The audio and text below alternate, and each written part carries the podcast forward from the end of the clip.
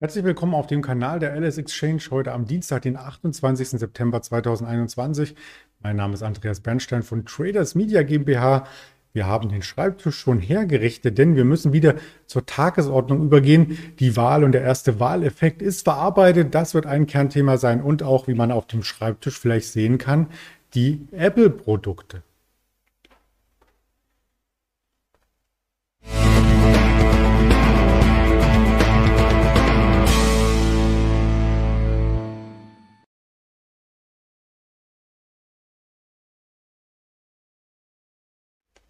Zunächst schauen wir natürlich auf das, was uns heute erwartet und auch auf den DAX, wie er sich gestern gestaltet hat. Das Ganze möchte ich über den Tag verteilen mit weiteren Informationen auf dem Kanal anreichern, insbesondere mit einem Interview.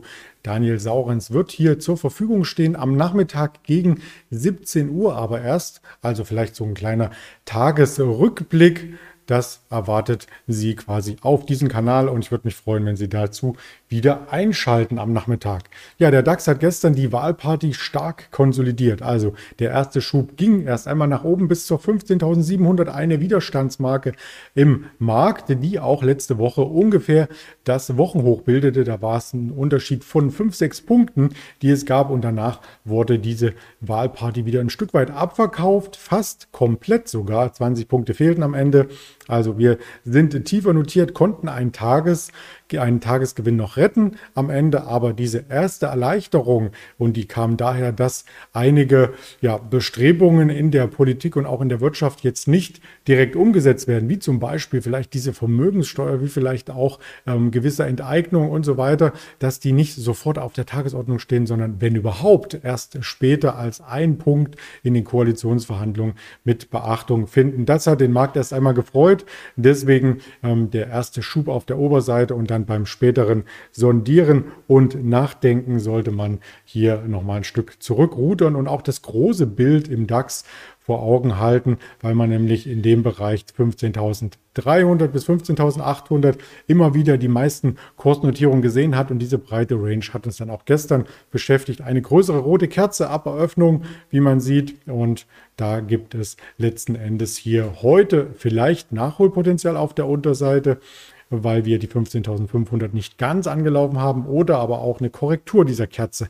Das wird man sehen. Wir schauen gleich auf die ersten Indikationen aus der Vorbörse. Zuvor noch einmal die Frage, wer war denn gestern gefragt am Markt? Zum einen die Deutsche Bank, weil sie davon profitiert, wenn eine eher konservative Regierung Deutschland lenkt und es nicht zu Beschneidung am Kapitalmarkt kommt. Aber auch die grünen Werte waren gefragt. Eine Siemens Energy war ganz von mit dabei und auch die Immobilienwerte waren von mit dabei, weil so ein bisschen eine Erleichterung aufkam. Wir haben das gestern mit dem Patrick im Interview schon besprochen, wie sich das verhält mit Deutsche Wohnen und Vonovia. Vonovia war auch einer der Tagesgewinner. Gestern, ja, in den USA hatten wir kaum Veränderungen beim Sentiment, also etwas besser, etwas mehr in Richtung ähm, Gier von der Angst weg, also kaum Bewegung. Der Dow Jones im Plus, der Nasdaq leicht im Minus die meiste Zeit des Tages. Und wenn man noch einen Nachruf hier quasi ähm, anstimmen darf zum Thema Vonovia Deutsche Wohnen, Nachruf zur Enteignung, habe ich auch noch mal ein paar Stichpunkte mitgebracht.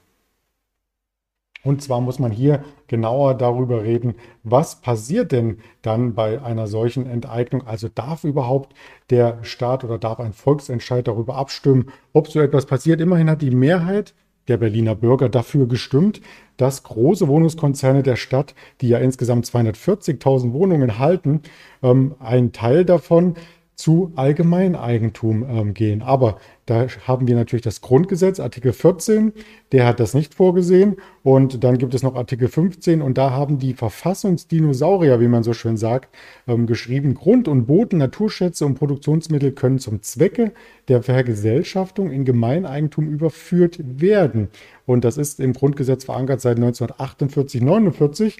Das hatten damals schon die Sozialdemokraten und die bürgerlichen Parteien hier eingewebt, weil eben der Kalte Krieg noch äh, vor der Tür stand und man nicht so richtig wusste, gibt es Kapitalismus, gibt es Sozialismus und dann hat man sich eben hier das ein bisschen ähm, ja, offen gehalten, die Tür. Aber wirtschaftspolitisch wird das Ganze neutral von der deutschen Verfassung jetzt erst einmal ähm, angeschaut und ob der Artikel 15 den Verfassungsauftrag zur Sozialisierung enthält, das müssen die Gesetzgeber ähm, letzten Endes entscheiden. Und auch die Karlsruher Richter, die haben gesagt, das Grundgesetz enthält aber auch ein Gebot, alles zu unterlassen, was eine künftige Sozialisierung erschweren könnte. Also es gibt mehrere Rechtsprobleme. Ich selber bin kein Anwalt, kann das natürlich auch nicht vorhersehen, was da passiert. Da sind Verfassungsrechtler wie zum Beispiel Christian Waldhoff hier dabei, die Kritike, Kritikpunkte an Berlin äußern, dass das Ganze ein Eingriff in das Berliner Eigentum am Ende ist. Ob die Wohnungskonzerne dadurch geschädigt werden, das muss auch noch mit ähm, entsprechend berücksichtigt werden. Auf alle Fälle ähm, gibt es keinen Präzedenzfall, der eine Vergesellschaftung von den 240.000 Wohnungen hier zulässt. Also ist dieser Berliner Volksentscheid überhaupt rechtsbindend? Das ist die große Frage. Das Volk hat entschieden ähm, laut Stimmzettel und der Senat ist nun aufgefordert, alle Maßnahmen einzuleiten, die zur Überführung von Immobilien in Gemeineigentum erforderlich sind. So stand es drauf. Ähm, aber ob das dann so kommt, das ist die große Frage. Und das werden wir uns auf jeden Fall in den nächsten Tagen mit anschauen. Vonovia war im Plus, die Deutsche Wohnen unverändert, weil sie ja auch übernommen wird. Da gibt es mittlerweile von Vonovia mehr als 50 Prozent der Anteile, die schon in eigener Hand sind. Ja, ein zweites Thema, was man ein bisschen klarer herausarbeiten kann, weil es einfach auch auf der Hand liegt, das sind die Lieferengpässe. Und die Lieferengpässe treffen nun auch bei Apple ein. Wir hatten vor zwei Wochen über die neuen Apple-Produkte gesprochen und hatten auch hier angeführt, ähm, dass es bei Apple ähm, entsprechend ja, so viele Chips, die verbaut sind, gibt, die auch aus Asien stammen, dass man sich Gedanken machen muss, ob das Ganze auch funktioniert in der Auslieferung letzten Endes. Ja, wenn man sich in den USA mal anschaut, mehr als ein Drittel der iPhone-Verkäufe, äh, die entfallen ja auf die USA, da betrug die Lieferzeit für die neuen Geräte in der zweiten Septemberwoche, die da direkt nach der Apple-Konferenz und Produktpräsentation bestellt wurden, 19 bis 34 Tage. Ja, wenn man in der ersten Woche bestellt hat, waren es noch 7 bis 20 Tage. Also die Wartezeiten verlängern sich entsprechend, ob man das iPhone 12 bestellt oder auch das iPhone 13. Ähm, das ist fast schon egal. Überall gibt es ähm, Wartezeiten und wenn man das Ganze in der, letzten, in der letzten Woche bestellt hätte, dann wird das Gerät erst frühestens am 12. Oktober ausgeliefert. Das kann der kalifornische Hersteller also ähm, schon jetzt sagen. Also man sieht genau die Lieferzeiten, wenn man ein Gerät auf der Homepage bestellt. Spätestens 19. Oktober sollte es zu Hause eintreffen, wenn man es in der letzten Woche bestellt hat. Es gibt eine sehr, sehr robuste Nachfrage. Das ist schon mal was Gutes für die Unternehmen oder für das Unternehmen Apple selbst. Aber die Lieferketten sind eben weltweit gestört und da kann schon einiges passieren, vor allem weil auch die Apple-Partner darauf warten. Also eine Verizon, eine Vodafone UK, Best Buy und so weiter, auch eine Telekom, die wahrscheinlich auch die Geräte anbietet, die müssen auf verspätete Lieferungen aufmerksam machen. Und ein Punkt dabei ist, dass zum Beispiel der Zulieferung, Zulieferer Unimicron am Sonntagabend erklärt hat, dass es wegen Stromausfällen, also die Energieversorgung wurde in Teilen Chinas ähm, heruntergefahren, mussten drei der Betriebe von Donnerstag an die Bänder still, stillstehen lassen. Das wurde am Sonntag aber erst publik. Also, nachdem der Strom wieder ging, konnten sie die Pressemitteilung rausgeben, scheinbar. Und einiges konnte noch aus dem Lager genutzt werden, um die Nachfrage zu bedienen. Aber auch beim Apple-Zulieferer Foxconn ähm, wurden die Bänder ähm, bis Freitag erst einmal stillgelegt. Das ist der Zentralregierung in Peking zu verdanken, denn der Stromverbrauch in der Volksrepublik der soll in diesem Jahr um 3% reduziert werden, um letzten Endes, und so schließt sich vielleicht der Kreis auch zur Politik, dann die ähm, Klimaziele zu erreichen. Da wird einfach der Strom abgeschaltet. Tja, und wir kriegen dann alle keine neuen iPhones. So kann man das natürlich auch darstellen, aber ich möchte es nicht ins Lächerliche ziehen. Das hat schon ernste Folgen für die Wirtschaft. Natürlich auch für die Menschen, die arbeiten in den Fabriken, die in der Zeit, wo die Bänder stillstehen, natürlich auch nichts verdienen. Denn so Gewerkschaften und so weiter gibt es dort meines Erachtens nicht wie in Deutschland Lohnausfall bei äh, Stromschwankungen. Also ich kann mir nicht vorstellen, dass das in China funktioniert. Weitere Ideen für die Zukunft liegen bei Apple schon parat, sind allerdings so ein bisschen vertagt. Da habe ich noch einen Artikel ausgegraben, dass es wohl ein Smartphone geben soll, was man falten kann. Das gibt es von der Konkurrenz wohl schon, ja, aber Die Apple, das Apple Foldable, wie es so schön heißt, soll erst 2024 kommen. Ähm, man hatte überlegt, ob man das jetzt schon anbietet. Die Gerüchteküche bei den Apple-Fans, die geht seit Jahren hoch, aber der faltbare Bildschirm, der lässt noch etwas auf sich warten. Die Begründung für die Verzögerung gibt es nicht vom iPhone-Konzern und wie üblich auch keine Stellungnahme. Samsung hat das Ganze schon rausgebracht ähm, und ja, Motorola hat ein weiteres Modell, was auch genau das kann im Repertoire. Also da kann Apple vielleicht nacharbeiten. Vielleicht fehlt es auch am Designer. Und noch diese Meldung kurz nachgereicht. Es gibt nämlich hier einen Chefdesigner, der gewechselt hat zu Ferrari. Vielleicht war er auch mit dem Apple Car betraut. Ich weiß es nicht. Ähm, er war der Chef der Designfirma von Apple.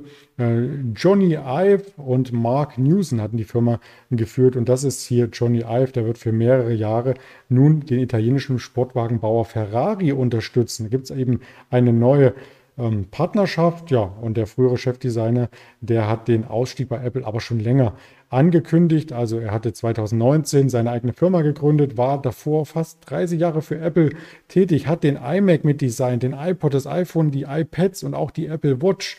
Also ich bin mal gespannt, ähm, ob es hier einen Nachfolger gibt ähm, oder ob er so viele Ideen vorproduziert hat, dass das Ganze am Ende auch einfach nur produziert werden muss.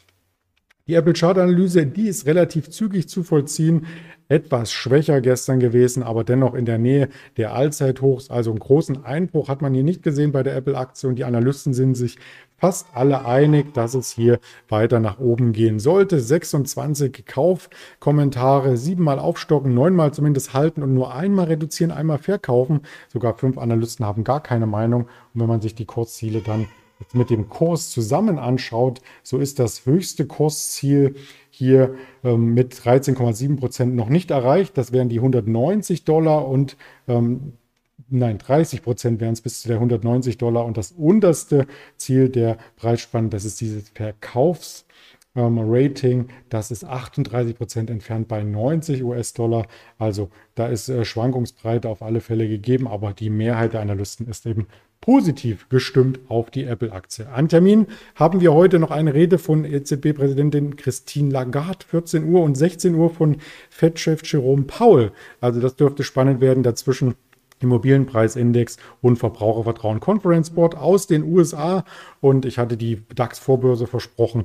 15.600 in diesem Bereich ist er angesiedelt, der erste Kurs. Und das heißt, ein kleiner Aufschlag zu gestern Abend ist zu erwarten. Auf den Kanälen sind wir weiter zu sehen. Wie gesagt, heute Nachmittag mit Daniel Saurens. Ich freue mich drauf, YouTube, Twitter, Instagram, Facebook zu betreuen und auch den Podcast gleich einzuspielen bei dieser Apple Podcast und äh, Spotify. In diesem Sinne freue ich mich, wenn Sie erfolgreich durch den Tag kommen und wir uns später noch einmal im Interview mit Daniel Saurens sehen. Bis dahin alles Gute, Ihr Andreas Bernstein.